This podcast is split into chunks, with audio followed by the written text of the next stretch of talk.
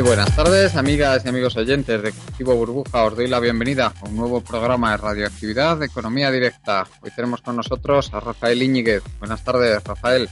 Hola, muy buenas tardes. Tenemos también a Oriol de la DESA. Buenas tardes, Oriol. Hola, buenas tardes. Hoy vamos a hablar de temas candentes que ha habido durante estos últimos días referentes a, tema energético, ecológico y también vamos a hablar un poquito de tema de transporte industrial.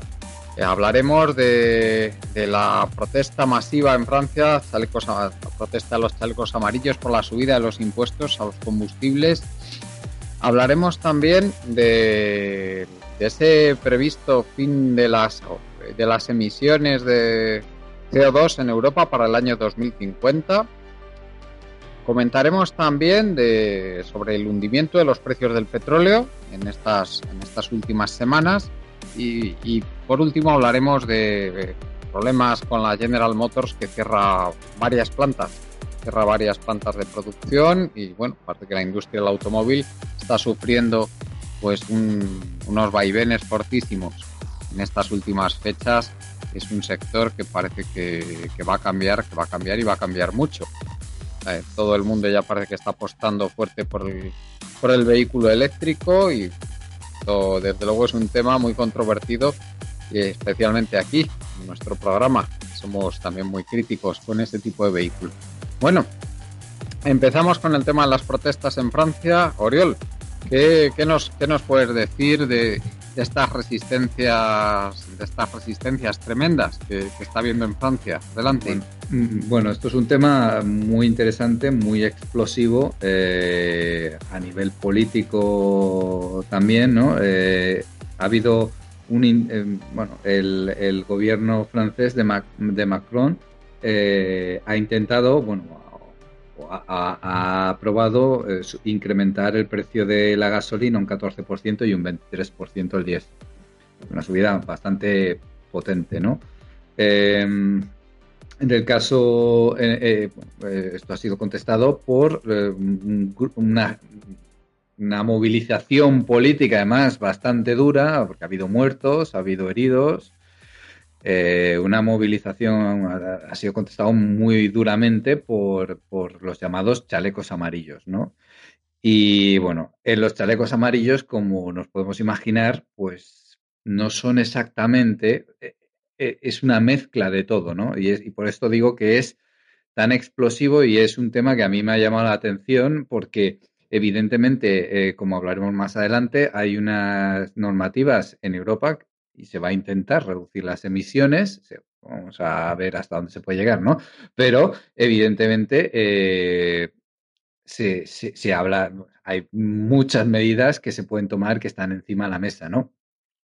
En el caso de, la población francesa, pues como nos podemos imaginar, en los chalecos amarillos, pues hay una mezcla de forocoches, de gente de izquierda que está harta de pagar la crisis o de pagar las crisis.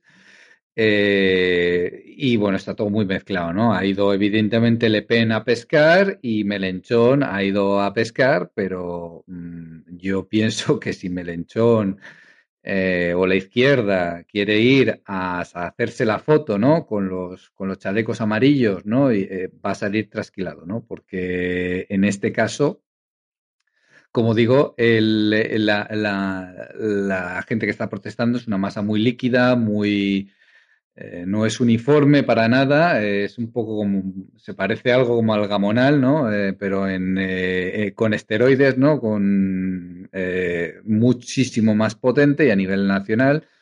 al final Macron ha reculado hasta cierto punto, ¿no? Han vinculado pues estas subidas al precio del petróleo. Pero el caso es que, eh, bueno, esto plantea muchas, muchas cuestiones, ¿no? Eh, en el caso donde yo vivo en Irlanda, está el penúltimo en la lista en emisiones, ¿no? Y se, criticó muchísimo en los presupuestos para el año eh, que viene que al final la tasa del CO2, se, iba se, se planteado una tasa del CO2 para promover la eficiencia eh, hay muchísima presión por parte de todas estas eh, multinacionales que tenemos, ¿no? Eh, que quieren que los centros de datos pues estén, se alimenten de energías más, más verdes, ¿no? Y eso no está sucediendo. Y entonces hay mucha presión para que el país baje las emisiones, ¿no? O sea, de los 28, como digo, estamos los penúltimos, ¿no? Entonces, la decisión del gobierno fue quitarlo a última hora porque tenían miedo de que este invierno fuese más frío de lo normal, como el año pasado, eh, que tuvimos el choque de estas dos tormentas y, fue un invierno muy loco, ¿no? De momento está siendo lo que podemos decir cálido, eh, no, no, está siendo muy frío, ¿no? Pero tuvieron miedo, ¿no? De que esto afectara, pues, a esta, eh, de, una manera similar a lo que está pasando en Francia, ¿no? evidentemente, reducir las emisiones sin romper un plato va a ser muy difícil, ¿no? O sea, se tienen que, hacer cambios. Y, evidentemente, eh, seguir como hasta ahora, pues es, eh, y reducir las emisiones, pues no es compatible, ¿no? Eh, entonces, pero también es cierto que la subida de los carburantes, por ejemplo, a gente que vive en medios rurales, les afecta muchísimo, ¿no? Porque esta, estos sitios están totalmente al margen del transporte público. El transporte público sigue sin estar plenamente desarrollado. Eh, esta gente también, que como digo, pues habrá del Frente Nacional, de Melenchón y de otros grupos de izquierdas, eh, todos juntos, pues también evidentemente detectan que, bueno, pues que se la, o sienten que se la están intentando colar, ¿no? Y, es, un poco la dificultad que, va, que se va a encontrar con estas medidas y la, falta de, dirección y de claridad hasta hacia dónde se quiere ir, ¿no? porque, bueno, eh, estas medidas, aunque tienen su lógica, eh, también mm, eh, no, no, no, no, muestran claramente hacia dónde se quiere ir, ¿no? seguimos teniendo el transporte aéreo claramente subvencionado, ¿no? Y sin ningún tipo de cortapisas. Y mientras tanto, pues hay otro tipo de transporte al que se le graba cada vez más, ¿no? Entonces, pues eh, yo, en mi opinión, eh, se tiene que ir hacia un modelo de transporte público en las grandes ciudades que tendrá que eh, inevitablemente llevar una severa restricción del tráfico en las ciudades. En Voz Populi mm, leí esta semana también un amargo artículo de Jesús Cacho, ¿no? De que no podía venir desde Pozuelo ya por la Gran Vía o había atasco porque se han reducido los carriles, ¿no? Estaba verdaderamente indignado, ¿no? Con este tema. Y, sí. sí, y, decía que eran medidas demagógicas, ¿no? Y, bueno, Este, este, no ha leído lo de la paradoja del cuarto de baño. ¿eh? ya, Nada, nada, nada. Eh, eh, bueno, pero ya vemos en España también, en disidencia esta, hay un, hay algún eh, negacionista del cambio climático, ¿no? de no hagamos nada, ¿no? Entonces, todas estas medidas van a ser muy difíciles, pero hay que, hay que pensar cómo aplicarlas, ¿no? y, y desde luego también la izquierda se tiene que pensar mucho en a dónde se va a sacarse la foto. Porque una cosa es que a mí me parece bien que gente de izquierda, pues evidentemente proteste si quiere eh, o si considera eh, que es lo mejor para ellos que, el carburante sea más caro y que no puedan conducir tanto, ¿no? Eh, si consideran que es así, me parece muy bien.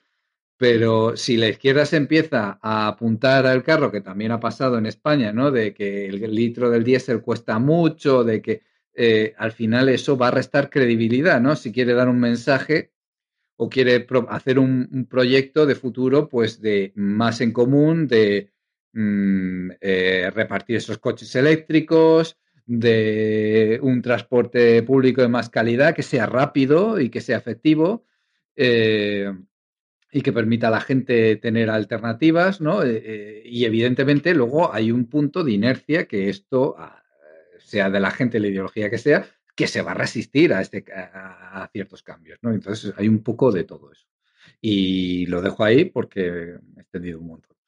Sí, sí a, mí, a mí sí que me gustaría comentar una cosita y es que para mí las protestas, eh, que se puede decir que hay muchas resistencias a tratar de introducir, porque esto al fin y al cabo son impuestos pigovianos, para tratar de modificar las preferencias de los consumidores que es una, una de las formas que utiliza la economía de mercado pues para tratar de, cuando hay lo que ellos llaman, los economistas llaman externalidades, en este caso serían de tipo medioambiental, para introducirlas en los precios eh, y que eso haga que las preferencias de los consumidores vayan por otro lado.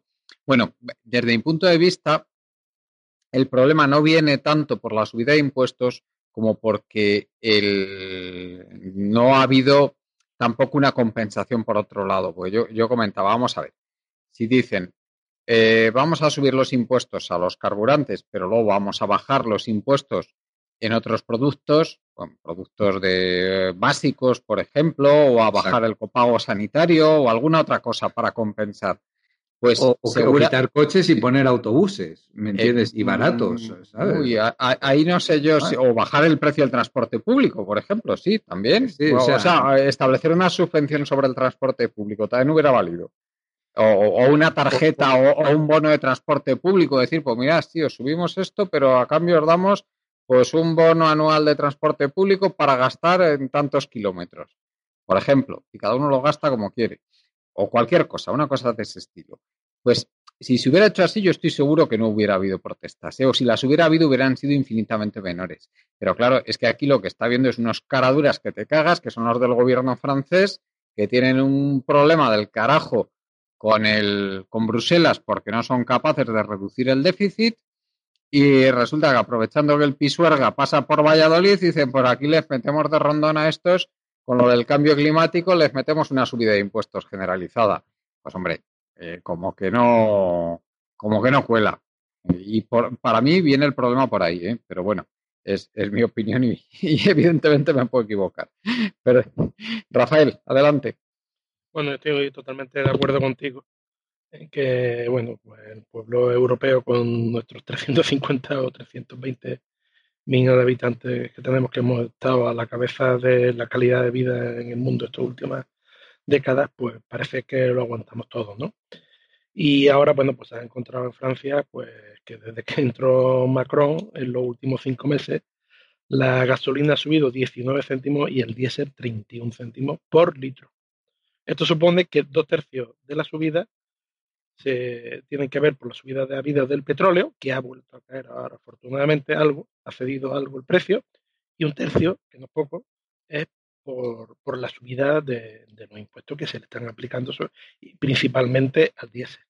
Bueno, pues esto contextualizado mm, significa que después de varias décadas de diéselización de todo el parque automovilístico europeo, que hemos llegado incluso a transmitir un poco hasta, hasta los Estados Unidos, el país de la gasolina por antonomasia, cuando hemos llegado casi al 60 al 70% de un parque de automoción, eh, se han desarrollado grupos como el grupo PSA, que ha unificado todas las motorizaciones, de, sobre todo del coche francés, para motorizar los Citroën, a los Renault, a los Peugeot.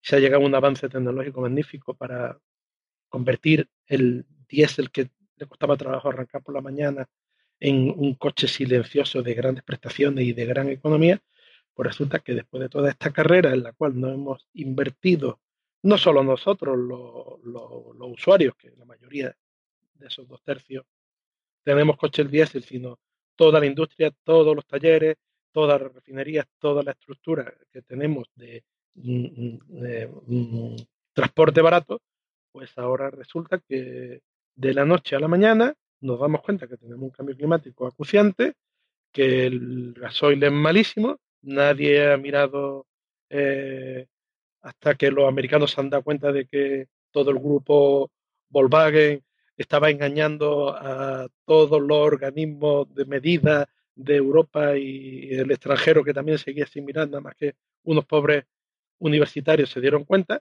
y, ahora el diésel es demoníaco. O sea, el diésel ya hay que, hay que liquidarlo, hay que liquidar los coches diésel, hay que liquidar la tecnología diésel, hay que liquidar todas las personas que viven del mundo diésel, de la facilidad y, economía que significa tener un, vehículo diésel y eh, tenemos que pagar pues esto, un mínimo, mínimo, mínimo, un 30% más, nada más que de impuestos, por poder disfrutar, que ya no es un disfrute, sino que lo hemos acoplado a, nuestros niveles de supervivencia, eh, el uso de una cosa que se nos ha recomendado y se nos ha metido por todos lados para aprovechar este combustible que no se utilizaba suficientemente en Europa al ritmo de que podíamos producirlo para poderlo utilizar e incrementarlo en nuestra economía.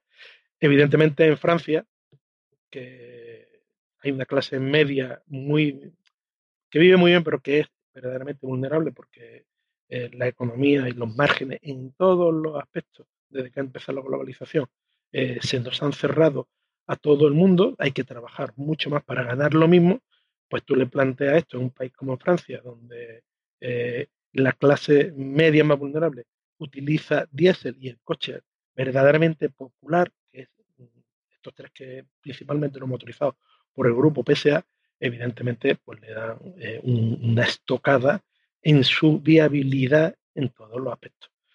Eh, afortunadamente para el pueblo francés ha sabido organizar una serie de protestas mm, desmedidas comparadas con la que con la que podíamos pensar que se pudiera producir aquí en España, que no tenemos esa capacidad de, de protesta ante una, una vulnerabilidad que tenemos en nuestro modo de vida más principal, ¿no? que en este caso en una Francia fría de invierno en el cual tú le quitas el coche privado y tienes organizada tu vida a, una familia, le, estás fastidiando y le estás inviabilizando para hacer su vida normal y fundamental, ¿no?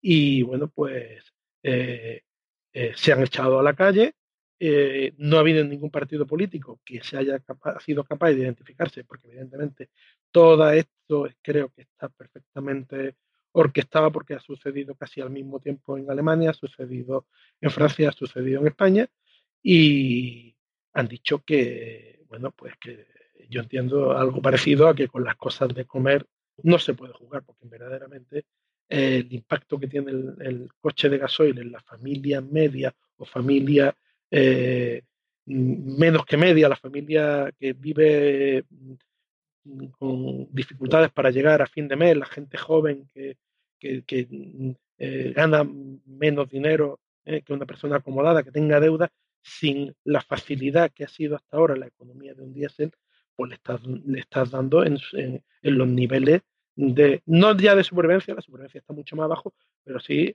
en niveles de, de, pérdida de calidad de vida, que además no interpretamos bien, porque no interpretamos bien, porque ha sido de golpe no hemos visto ninguna señal por ningún lado. ¿eh? Nadie ha querido ver ninguna señal por ningún lado desde los mismos organismos de control de emisiones. Se ha fomentado, se ha fomentado fiscalmente y de pronto nos encontramos esto, que es una auténtica persecución del diésel y que va a afectar a todos los niveles. Porque claro, tú si quitas el transporte privado barato en un tejido que depende de esa movilidad y de esa distribución del personal, de esa distribución de, los materiales eh, primarios de consumo, que todo, todo, todo se mueve en diésel, furgonetas, camiones, personas, profesionales, evidentemente estás eh, mm, atentando, eh, además con los impuestos, contra unos colectivos que son los productivos que tienen ya sobre su espalda un gran peso y una pérdida de rentabilidad acumulada muy grande. Y como no lo entendemos y, además no ha habido ninguna justificación eh, realmente que, que, diga por qué esta emergencia casi casi y este cambio, este bandazo, ¿no? De volver al coche mm, de gasolina o de fomentar el coche eléctrico que además es carísimo, pues se han encontrado con esto, con 2.000 puntos de Francia, con cortes de carretera, con cortes de calle, con protestas generalizadas y además unas personas muy, muy, muy enfadadas que evidentemente van a hacer pagar a, las personas que no justifiquen realmente estas posiciones eh, con un voto y con una pérdida de popularidad y una pérdida de apoyo que, que bueno, que está haciendo temblar pues, la propia estructura política de poder ya no solo en Francia, porque todo evidentemente se hace extensivo, sino en, principio en casi, casi, casi toda Europa, porque tú estas subidas tan grandes no las puedes aplicar de la noche a la mañana o en cinco meses y, y, pretender que tengamos una economía sin deuda y que siga creciendo al 3%. evidentemente es imposible ¿eh? que tú mm, mm, consumas menos y produzcas más. Pues si queréis, vamos hablando ya, como hemos empezado con el tema de, lo que está pasando con, esta adaptación al cambio climático, el, o por lo menos que se está intentando hacer una adaptación al cambio climático en esta zona del mundo, en esta pequeña, eh, no tan pequeña económicamente, pero sí en población, esta pequeña zona del mundo que es Europa. El Oriol, el, ¿qué, ¿qué opinas de ese, de ese proyecto? De, de reducir las emisiones de CO2 a cero en Europa en el año 2050, de ese, de, ese mix que se propone 80% renovables, 20% nuclear e hidroeléctrica. ¿Qué, qué, piensas de ese, de ese plan? Mm, bueno, eh, de entrada, eh, demasiado ambicioso, bueno, muy ambicioso y me parece bien, o sea, no voy a decir iba a decir demasiado, pero no, no, nunca es demasiado. El informe de Naciones Unidas es bastante claro y corrobora lo que venimos a decir eh, sobre el Acuerdo de París, que era totalmente insuficiente, y bueno, nos estamos jugando el planeta, ¿no? Entonces, algo hay que hacer. Después de, si se me permite la palabra un poco mala, dicha cagada, de haber apostado por el diésel cuando ah, realmente, pues probablemente los asiáticos, Japón, eh, sobre todo, apostar, hicieron la apuesta correcta, ¿no? Aquí se apostó por el diésel en, Europa, ¿no? Eh, la tecnología que mm, controlaban los alemanes mejor, ¿no? Y, bueno, se apostó por ella y al final, eh, pues nos estamos enfrentando, no, solo es el, coste, sino también que la producción de diésel está cayendo, ¿no? hay un pico de la producción del diésel, ¿no? Y eso tiene que ver con los petróleos no convencionales. También eso está ahí, ¿no? Y, bueno, estratégicamente, pues ha habido es un error bastante grande, eh, grande ¿no? Eh, que se pueda llegar a eso, pues probablemente no, pero me parece bien apuntar hacia ahí, ¿no? Eh, y, evidentemente hay que caminar, ¿no? tecnológicamente, si se hace un gran esfuerzo eh, puede dejar en, en, una posición interesante Europa en el que haya desarrollado tecnologías o métodos o eh, estrategias que sean eh, buenas y que sean eficaces y que bueno pues que el resto del mundo esté interesado pues en comprar o en utilizar también. Entonces en ese sentido a mí me parece me parece evidentemente positivo que se aspire a, un objetivo tan ambicioso, ¿no?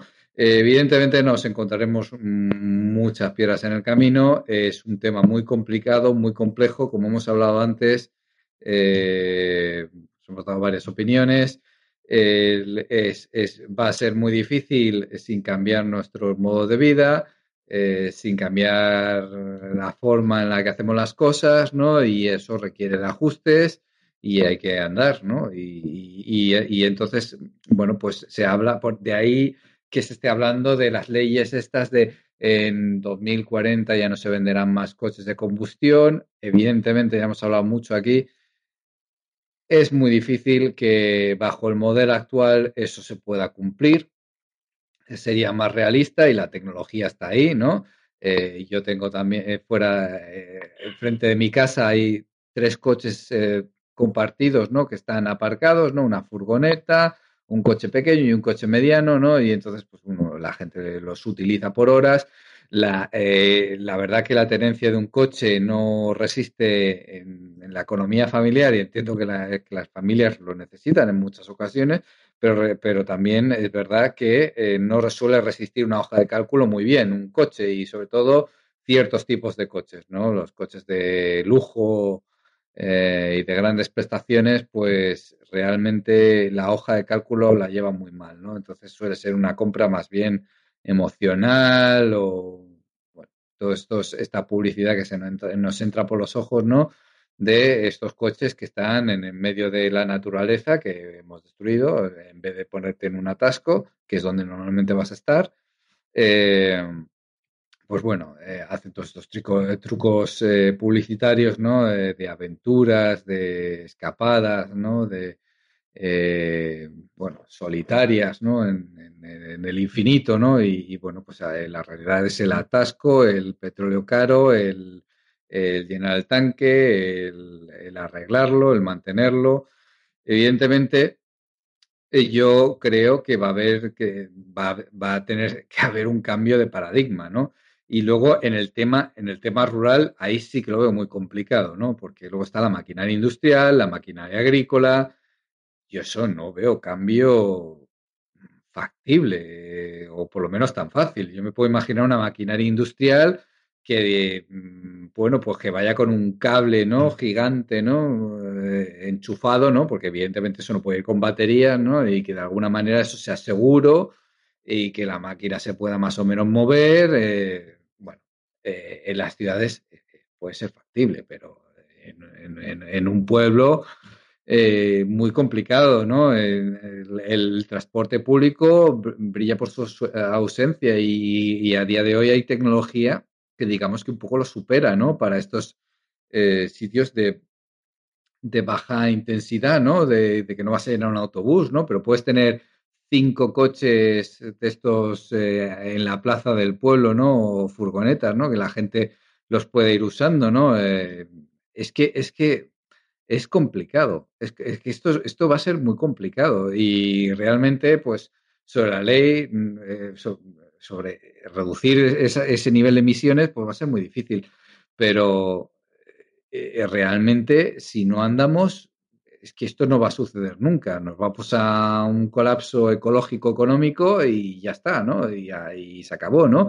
Y posiblemente al final una, una terrible guerra mundial porque las posiciones nacionalistas eh, o neonacionalistas pues están tomando cada vez más fuerza, ¿no? Eh, y, esto implica el síndrome del país más listo. Yo exporto todo, pero eh, la balanza comercial está a mi favor.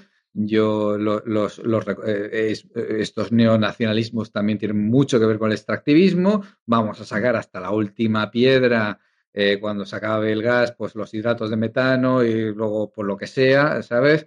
El fracking, todo, todo lo que haya, todo. Lo vamos a quemar todo, lo vamos a sacar todo.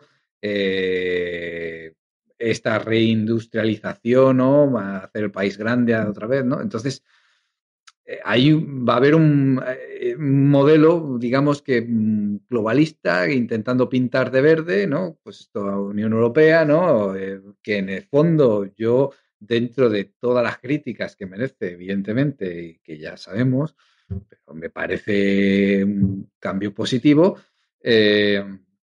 y un modelo pues eh, más aislacionista y que en estos momentos pues va a ser extractivista, marrón y que además supongo que pudiera aparecer también una izquierda que se llama de las estas que se denominan también marrones, ¿no? De, grandes explotaciones mineras, de todo el mundo a sacar todo, grandes productividades, ¿no? Y, un poco moverse en ese sentido. Entonces, eh, difícil y veremos a ver qué se, qué se puede hacer, ¿no? Evidentemente hay una lista de prioridades. La gente no se puede congelar de frío en las casas, ¿no? Por ejemplo. El transporte se puede, se puede, se pueden hacer muchas cosas con el transporte, ¿no? Se pueden no traer manzanas de Sudáfrica, ¿no? Por poner un ejemplo. O cebollas de Nueva Zelanda que he llegado a ver aquí en Irlanda. Yo, yo, estoy de acuerdo contigo, Oriol, en que la, la capacidad de prescindir de, cosas que consumen muchísima energía, que tienen implícitas un montón de emisiones, eh, es enorme, ¿eh? Pero enorme, enorme. Lo que pasa es que ya estamos acostumbrados a ello y muchos creemos, o sea, ya nos lo tomamos como si fuera imprescindible. No nos damos, eh, confundimos lo que es un, un privilegio, como queramos llamarlo, una, pues un, un, un consumo desorbitado de recursos con un derecho y no, no. yo, yo creía que me iba a morir sin coche, como experiencia personal, ¿eh? Llevo desde 2004 sin coche propio. Sobrevivido. ¿Me entiendes? Eh, llevar los niños al colegio es muy, muy normal ahora. A mí me, me metían en un autobús y no me he muerto. No sé. O sea, hay, un, hay, un, hay un montón de cosillas ahí eh, que se pueden... Coches más pequeños coches más eh, ligeros. Eh, ahí habrá, como estamos hablando del coche eléctrico, estoy convencido en, el mundo del coche de combustión, vamos a ver milagros eh, porque se puede, hay un prototipo de Volkswagen que gasta un litro y medio de gasolina a los 100, ¿no? o sea, realmente si se conduce o si se intenta llevar el mercado hacia donde quieres llevar, eh, que es, digamos, que el mecanismo que hay ahora, estas regulaciones, pues algo tienes que hacer. Y bueno, y con mucho cuidado de hacerlo con justicia. Mm. Eh, Rafa, ¿qué nos puedes decir? Eh, ¿Tú crees que hay algo más, como, sea, como han dicho algunos analistas, aparte de este, de este objetivo declarado de control del cambio climático, o sea, de tratar de paliar el cambio climático, eso por una parte, y por otra, viendo la, eh, pues el escaso peso de la población europea en la población mundial, realmente qué repercusión tiene esto, porque eh, hay también quien dice que, vale, vale, que, los europeos que dejen de quemar petróleo, que ya lo quemarán otros. Eh, petróleo, carbón, gas, lo que queramos. Adelante, Rafa. Yo entiendo que un recurso energético que esté disponible a, la mano de alguien que lo necesite para eh, mejorar o sobrevivir, eh, no se va a quedar sin quemar. Eso yo lo entiendo. Así, y bueno, pues evidentemente, eh, como el consumir energía tan rica como la de los fósiles te da un poder económico, político y militar en tremendo nadie va a ceder esa parte. Eh, y creo que cuando te dicen que van a reducir eh, el 80%, digo, sí, el 80%, ¿de cuánto? ¿Quién y de cuánto? O sea, Europa el 80% significa que solamente el 20% va a venir, pero, pero usted, eh, digamos usted la cifra de, de, la cantidad de energía que se va a quemar en Europa comparada con la que se está quemando hoy porque las previsiones, yo tengo aquí datos, por ejemplo, solamente del año pasado publicadas, ¿no? Eh, se esperaba para, eh, para, el año 2035 que en el mundo se, se, incremente el consumo de energía neto en un 35%.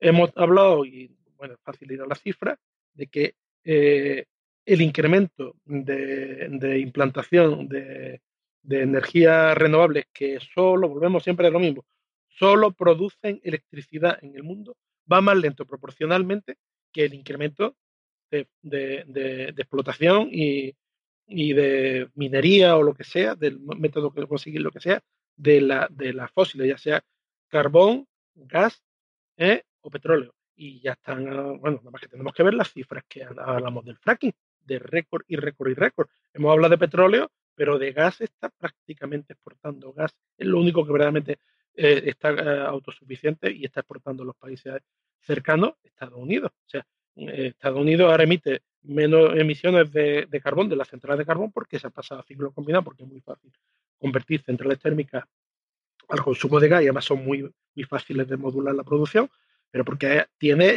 el, mismo éxito que ha tenido en el fracking con el, con el petróleo, ya venía del gas de, antes. Entonces, que me digan a mí el 80%, el 80% de cuánto y quiénes. Y quién lo va a asumir, ¿eh?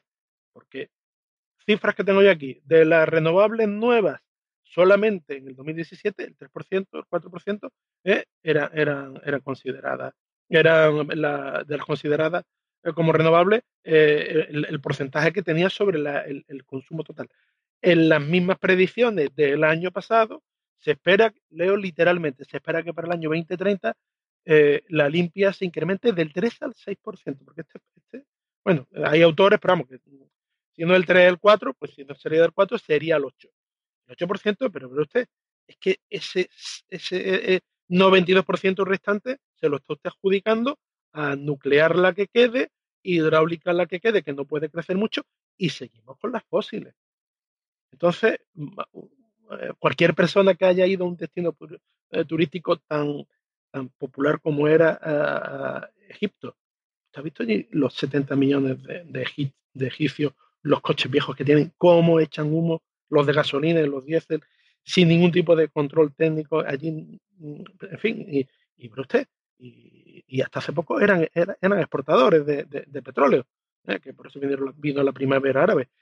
Eh, yo decir que el 80% va a ser, o tienen cifras que nosotros no tenemos sobre una una caída espectacular de, la producción de, fósiles y principalmente petróleo eh, en un futuro cercano que no tenemos nosotros por declive de campos, que no tenemos y nos están preparando, sea como sea, de la forma más políticamente correcta de cara a la galería para no perder el puesto por, por habernos engañado todos estos años atrás y renegar eh, de que la, la, curva de oferta y de demanda lleva mucho tiempo chocando y que la energía neta por per cápita sigue y sigue cayendo y si no cae es porque gastamos muchísimo más de lo que deberíamos gastar y además en tonterías como traernos los, los aguacates de Perú o de, o de Sudamérica, cuando aquí tenemos producción solo por tirar los precios, ¿no? Digo aguacate o digo naranjas de, de, Israel o digo cualquier eh, producto alimenticio que sencillamente por disponer de él en un país con, con más, más deprimido podemos traerlo con, con, transporte barato a un punto de, de, consumo en el cual se paga caro y vamos a las leyes de mercado, o para mí esto es una tomadura, una tomadura de pelo. Eh, entiendo que el cambio climático mm, es verdaderamente bastante preocupante. Mm, eh, entiendo que según lo, lo, que ya llevamos emitido, aunque dejáramos de emitir, va a seguir produciéndose el cambio climático porque nadie habla de la deforestación, se sigue deforestando el mundo completo y, más que lo va a seguir haciendo Brasil y otras potencias que están tomando conciencia de su riqueza natural y van a hacer lo mismo que hicieron ingleses, lo mismo que han hecho norteamericanos, lo mismo que hicimos españoles, lo mismo que hicieron todos los países que tomaron control de su territorio cuando fueron suficientemente soberanos, que es utilizarlo para ellos, con mayor o menor cordura, pero al final España, la ardilla iba desde Gibraltar hasta, hasta el Cantábrico y ya no lo hace, y, en Inglaterra se empezó a utilizar carbón porque la deforestación de la leña llegó a que el país se quedara sin bosques, ¿no? Y, esos patrones la humanidad no ha mejorado demasiado ¿eh? y, esos sumideros de carbono ¿eh? no van a estar ahí y, ni va a haber varias, perdón, ni va a haber mejora sustancial porque queramos ser más verdes porque va a haber una presión demográfica muy grande. Yo particularmente soy bastante, bastante pesimista. Evidentemente, la solución pasa por lo que ha dicho antes Oriol, es que tenemos que cambiar nuestro nivel de vida, nuestra forma de vida, y, va a ser duro. Eh, evidentemente, esto de la chaqueta amarilla que estábamos hablando antes y estas cifras que estamos dando ahora y estas tendencias hacen que estas primeras globos sonda o medidas valientes o no tan valientes, o, estas excusas valientes para algunos hacer su agosto, ¿no? Se tomen por los mercados y por el que manda para obtener aún más rendimiento económico, pero que esta va a ser la tendencia muy probablemente. Y no es porque haya una voluntad de hacerlo, sino porque nos estamos ya enfrentando a una física y a una dura realidad de que la energía disponible, la tasa de retorno energético y los y los y los yacimientos fáciles de, energía eh, fósil, que era la que está almacenada y guardada en, el banco energético de la geología, pues mm, si no se está acabando, eh, está mucho más eh, cara energéticamente de conseguir, en contraposición además del aumento de, de la presión demográfica, que no paramos de crecer en el conjunto global del planeta, no digo por zona, el mundo desarrollado tiene un crecimiento mucho menor, pero evidentemente es porque hemos llegado a un desarrollo en el cual eh, nuestra propia economía nos impide, para seguir viviendo como, como vivimos, eh, poder cargando de responsabilidades que son los hijos, ¿no? Pero que en, general esas dos curvas que chocan eh, van a provocar que la, la, la, parte de la tarta per cápita va a ir disminuyendo. Y estas noticias, pues, Mm, de una u otra manera nos van a llegar antes o después.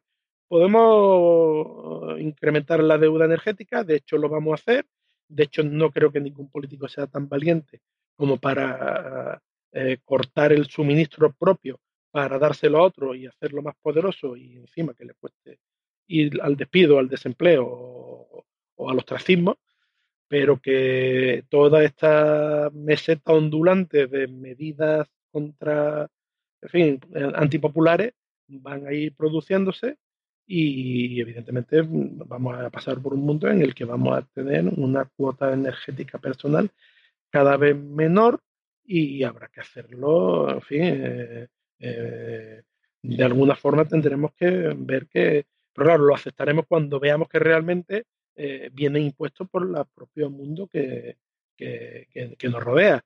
Eh, una de las cifras, este resumen que, estaba antes leyendo, nos habla de que el stand-by y la hibernación de equipos electrónicos eh, consume el 8% del consumo de, energía total del mundo. Esto es una absoluta locura. Pero es tanta locura como tener la huerta valenciana abandonada y, el, fruto pudriéndose en el suelo, ¿eh? Eh, digo de, de, naranja o limones, ¿no? Y de cítricos, y traerlo de, Israel o traerlo de otro país en el cual salga más barato y, pagar un, y, pagar o, mejor dicho asumir el coste de quemar esa energía para traerlo a mejor precio de mercado. O sea, eh, la globalización debería eh, eh, hacer un, equilibrio en el cual implementara que la racionalidad de la eficiencia predominara y, el mercado tan salvaje que tenemos no permitieran estas atrocidades. ¿no? Pero bueno, mientras, mientras sigamos así, pues pasará el tema que, que quizá podamos tomar de que se cierren plantas de, fabricación de coches en Europa, en Estados Unidos, en España, para llevarlo a países con costes de producción más bajos. Y ya no solo hablo de un coste de producción económico, un coste de producción que implica medioambiental, un coste de producción eh, que implica eh, que, que puedan escapar a, reglamentos económicos, de impuestos, etcétera, etcétera, etcétera. Y aquí hablamos de lo mismo. Aquí hablamos de una racionalización del consumo de energía, pero volviendo a la primera frase, del 80% tiene que ser eh, renovable, a mí me gustaría saber el 80% de qué. El 80% de cuánto, porque el 80% es fácil que sea. claro, si todos tenemos que volver a la leña, el 80% va a ser leña y van a ser un 20% de privilegiados los que van a tener eh, gas, y, gas y petróleo, ¿no? Por decir que son los buenos.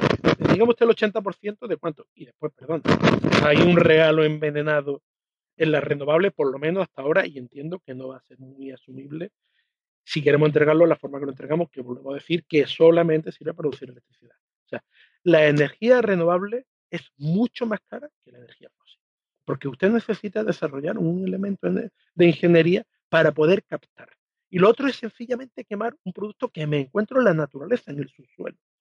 No es mucho más fácil meter fuego ¿eh? que fabricar un instrumento de ingeniería. Entonces, prepárese usted verdaderamente, si ese 80% es renovable y es eléctrico, a pagar la factura y a ver si verdaderamente va a ser el 80%, porque es que no va a haber quien lo pague. No, no va quien lo pague respecto a los precios de hoy y volvemos a que seguimos empeorando, y principalmente en España, porque un país que importa toda su energía o casi toda su energía, principalmente de origen fósil y principalmente petróleo, y tiene que pagar una factura independientemente de, cómo se gestiona aquí los precios de la electricidad y los precios de, la energía importada. ¿no? Entonces, eh, el 80% de cuánto y a qué precio. Eh, yo esto lo veo absolutamente un, un telón opaco de buenas intenciones, de oportunismo en la buena intención y con mucha picaresca alrededor y unos, unos riesgos en poder perder mm, eh, economía, PIB y, potencial geoestratégico eh, y de nivel de vida muy importante, ¿eh? porque lo primero que se toca son los medios sanitarios, la salud, educación, eso es lo primero que se toca de la masa. Y cuando verdaderamente no pongamos endeudarnos más, eh, dónde nos vamos a situar. ¿no? En fin, siento que el pesimismo, pero lo veo así, nada más lo veo por, lógica. ¿no? Sí, y Rafa, ¿tú qué opinas de la de esa de este hundimiento que ha tenido los precios del petróleo? Ahora, ¿a qué, a qué se debe cuando, bueno, muchos anticipaban, yo entre ellos, que, esto iba a ir para arriba eh, hasta final de año y probablemente bastante más? Bueno, eh, yo, yo siempre pienso que la física es la que manda la física y la lógica, es lo que manda los sucesos. Eh, cuando un país, el por ciento del PIB, evidentemente entra, bueno, eh, probadamente, probadamente hasta ahora, entra en un desequilibrio económico en el cual eh, empieza a funcionar mal. Y eso estaba sucediendo y aparte de eso, facilita que petróleos como el del fracking norteamericano, que es una subvención, porque en realidad tú lo que haces es, con petróleo barato, produces petróleo caro, das de comer a todo tu, tu, tejido industrial, ¿eh? porque produce muchísimo empleo, principalmente allí, ¿eh? de perforación, eh, hospedaje, transporte, carretera, etcétera, etcétera. Y tú consigues, con la tasa de retorno energético tan bajo que tiene, que estamos hablando de 3 a 8 a 1, consigue un petróleo que trae 18, 20 a 1, ponerlo al mismo precio en el mercado, pero a, partir de una subvención de que es que te, que te llega de un sitio que fue fácil de conseguir, como son eh, Oriente Medio. ¿no? Vamos a hablar, por ejemplo, de Arabia Saudita. Y entonces eh, empiezas a competir con el que realmente te subvenciona. A ti el que te subvenciona es el que tiene la energía barata. Entonces, eh, evidentemente, la situación, mm, nosotros queremos poner el, huevo antes que la gallina, ¿no? Y no es así, o sea, cuando tú subes los precios y se acercan los 90 dólares por barril, todo empieza a funcionar mal. Empieza a funcionar mal la deuda árabe saudí, empieza a funcionar mal los países pobres, empieza a funcionar mal las balanzas de pago de los países, empieza a funcionar mal la economía, se pierden los rendimientos y ocurre algo, algo que ese desequilibrio hace que se rompa lo suficientemente eh, importante en la economía como para que tumbe eh, esa tendencia a subir. Entonces, en este caso ha sido, bueno, pues todo el tema eh, de Oriente Medio, ¿no? principalmente Arabia Saudí, que ha provocado que, aunque, aunque veamos que haya sido, que haya muerto un periodista, o sea, pues, yo no me creo que sea exactamente eso lo que ha provocado el, aumento de producción de los otros países y el, y el hundimiento de los precios. Es que tiene que volver a un equilibrio en el cual el uso de un, de un combustible fósil, fósil sea rentable para el que lo usa. O sea, tú no puedes producir un, un, combustible fósil y que el uso no te dé beneficio, porque carece de sentido, deja de, comportarse como fuente energética. Eso, junto con que Irak está produciendo a buen ritmo, eh, muchos países están, eh, productores han ido a la edad de piedra, como el propio Irak, como, como Libia, como Siria, eh, etcétera, etcétera, bueno, pues hay un excedente de nuevo de petróleo barato que viene de estos sitios, ¿eh? Además de que se están produciendo más en determinadas, por las nuevas tecnologías en, muchas partes del mundo, aunque volvamos a lo mismo, que tengamos menos rendimiento energético, pero bueno, ese rendimiento energético que se queda en la propia producción está dando mano de obra y está dando eh, PIB, aunque luego en el, en el propio usuario final no, no, no, no quede exactamente disponible como quedaba antes con un petróleo súper barato en el cual podíamos permitiendo el lujo de tirarlo como, como quisiéramos, aunque lo seguimos haciendo. Entonces, eh, esta meseta ondulante se manifiesta así, darle una interpretación por datos es muy complicado porque, como estamos viendo aquí permanentemente en casi todos los aspectos, la información llega mal. Este tipo de información que es trascendental llega aún peor, pero el efecto final siempre lo vamos a ver, y es que cuando la energía eh, roce el 5,5% de la importación, del peso del PIB en la importación de los países, el petróleo va a caer.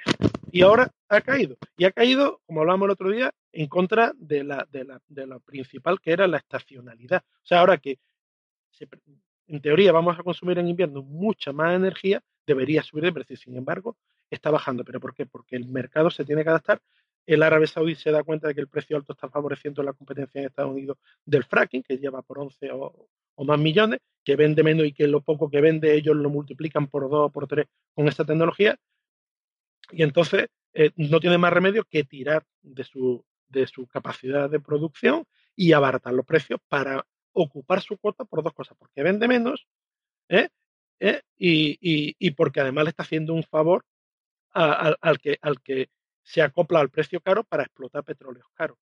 Y entonces este vaivén lo vamos a tener permanentemente. Ahora hemos vuelto a caer a los 60 y si vuelve a tensionarse, entiendo que, bueno, el juego de la cita habrá quitado en medio a determinada gente.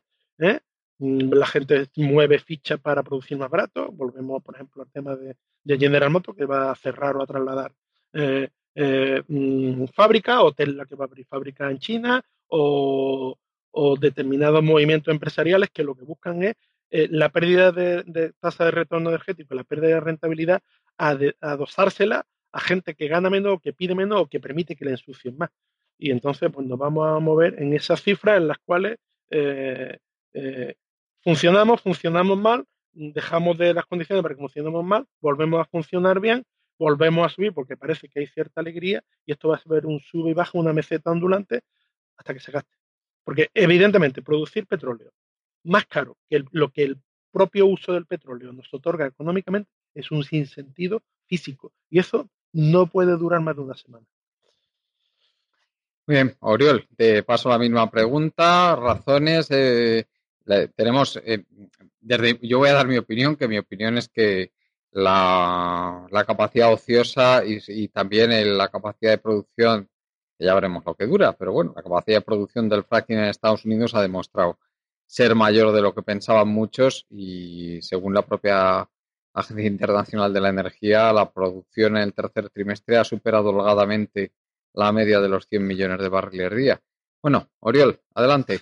No, yo, aparte de lo que ha añadido Rafa, pues no, no, no, no creo que tenga mucha opinión. Yo sí que pienso que, que, habrá tenido algo de peso el, el, eh, el tema geopolítico, ¿no? Eh, bueno, pues, eh, lo que ha podido acordar Trump para proteger a Bin Salman, pues algo habrá influido, ¿no? Pero, pero vamos, básicamente, bueno, nada que añadir a lo que ha dicho Rafa, ¿no?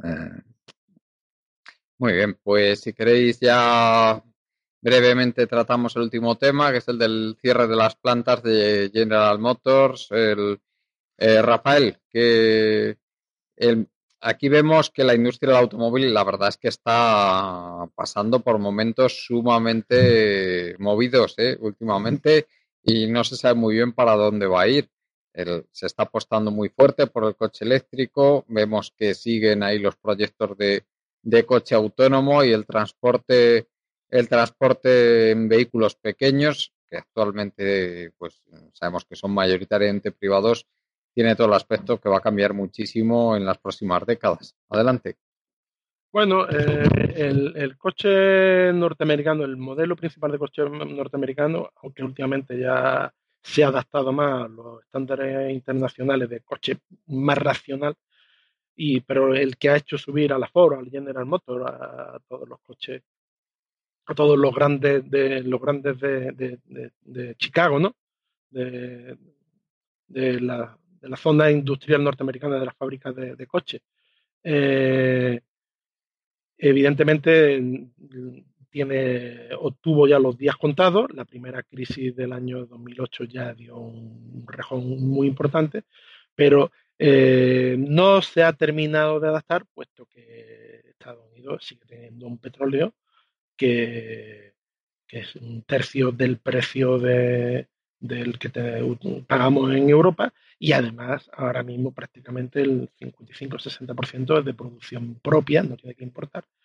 Y, bueno, pues ha seguido en esa tendencia, primero porque no saben hacer otra cosa y segundo porque eh, los cambios internos que hubiesen tenido que hacer eh, los de Detroit, ¿no? Para, para poder eh, cambiar de la noche a la mañana el modelo de, producto a uno más racional, mm, lo hubiese llevado directamente a la quiebra. Entonces, estos, estos, fabricantes, entre su poder económico y la capacidad de deuda de Estados Unidos y las ayudas que ha tenido del propio Estado en todos los aspectos, pues ha logrado sobrevivir hasta ahora. Pero evidentemente eh, se enfrenta a un futuro incierto, igual que se enfrenta eh, el diésel en, en Europa por unas razones que no están claras, claras, claras, hasta qué punto las conocemos, ¿no?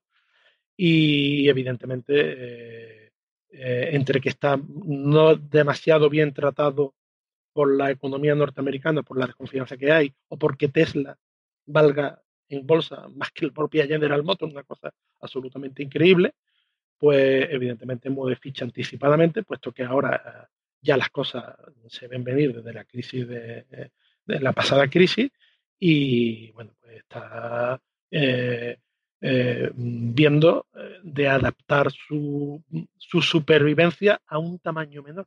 Y eso es sencillamente lo que está haciendo.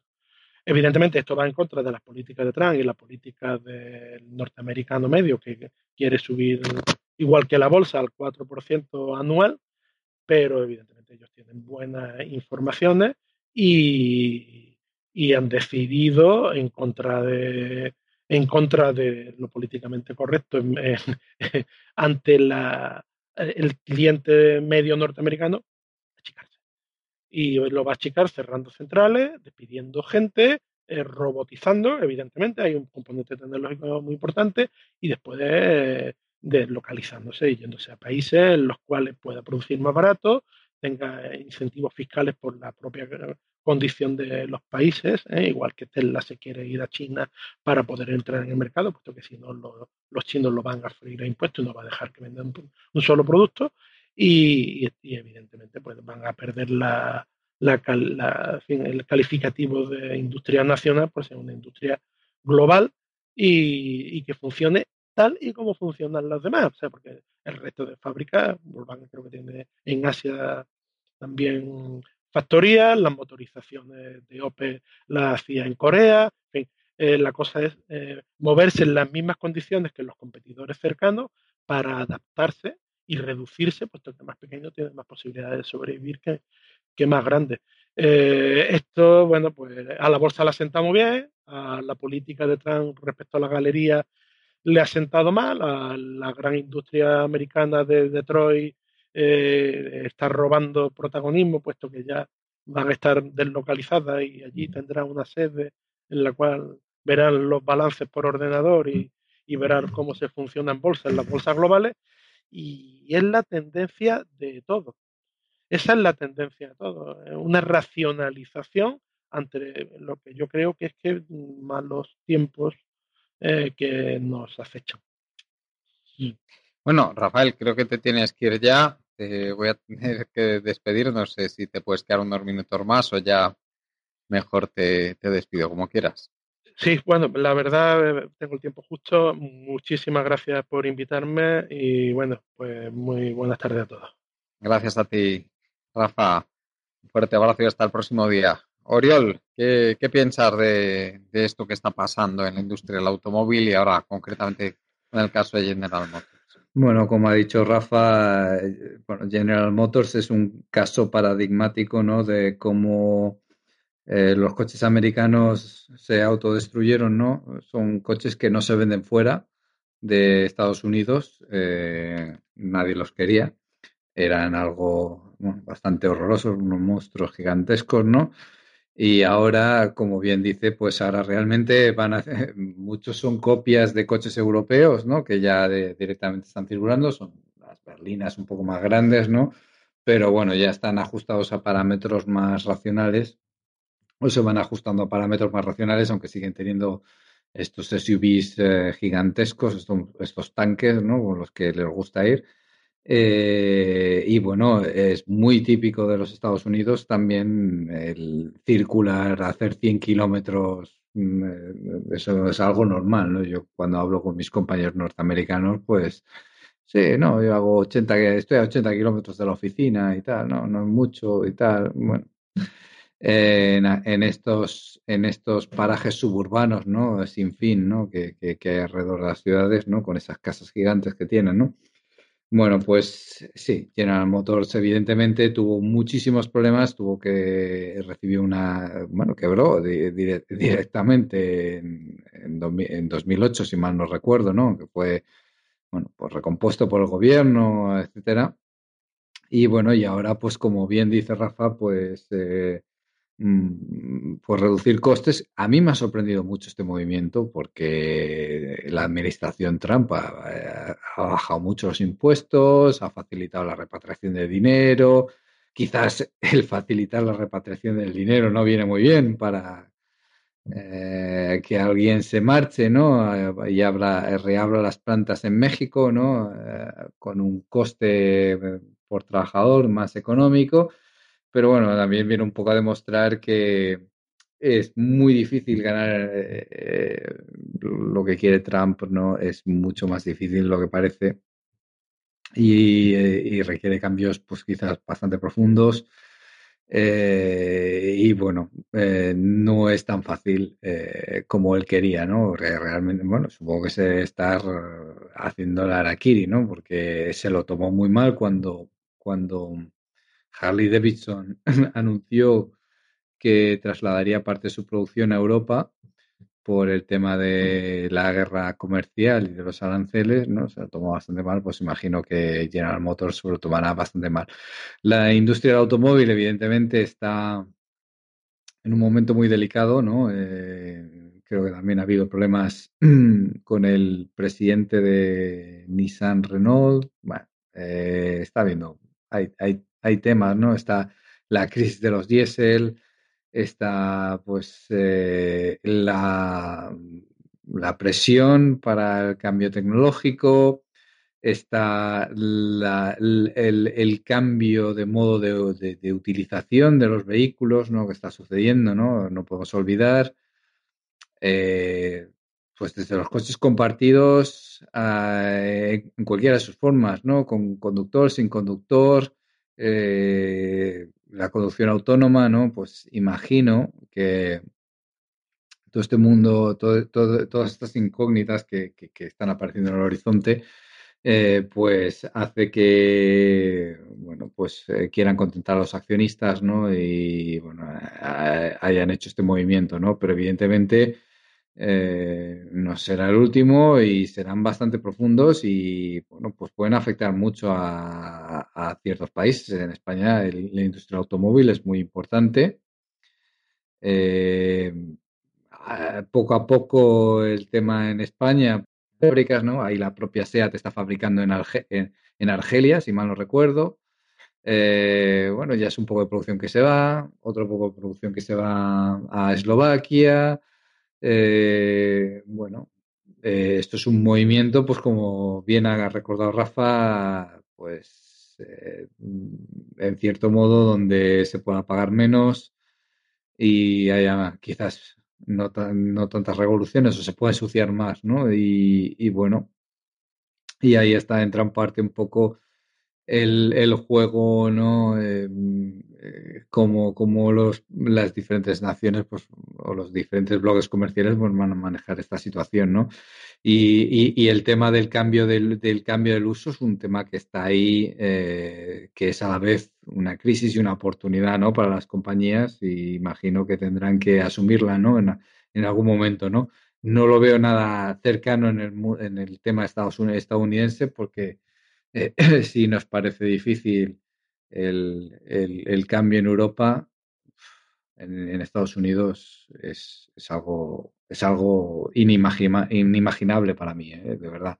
Eh, es que es, será o sea, reducir las emisiones o cambiar de filosofía de vida, es, es, que, es que ya están hechas las casas, ¿no? Están hechas las casas muy lejos, está, es, es, es, ya un modo de vida, ¿no? Tan afianzado que, bueno, pues eh, eh, están achuchando, ¿no? Imagino que las marcas asiáticas están apretando también mucho, coreanos y japoneses, pues también presionando, ¿no? Eh, en el fondo, pues la gente se puede mover a otro tipo de modelos y creo que una de las razones también eh, por la que General Motors está eh, cerrando plantas también, uno de sus objetivos es reducir el número de modelos, ¿no? Eh, parece ser que tenían muchos, quieren tener menos, menos mm, modelos diferentes, ¿no? De vehículos, ¿no? Y bueno, y supongo que esto va a suceder a más niveles con más compañías.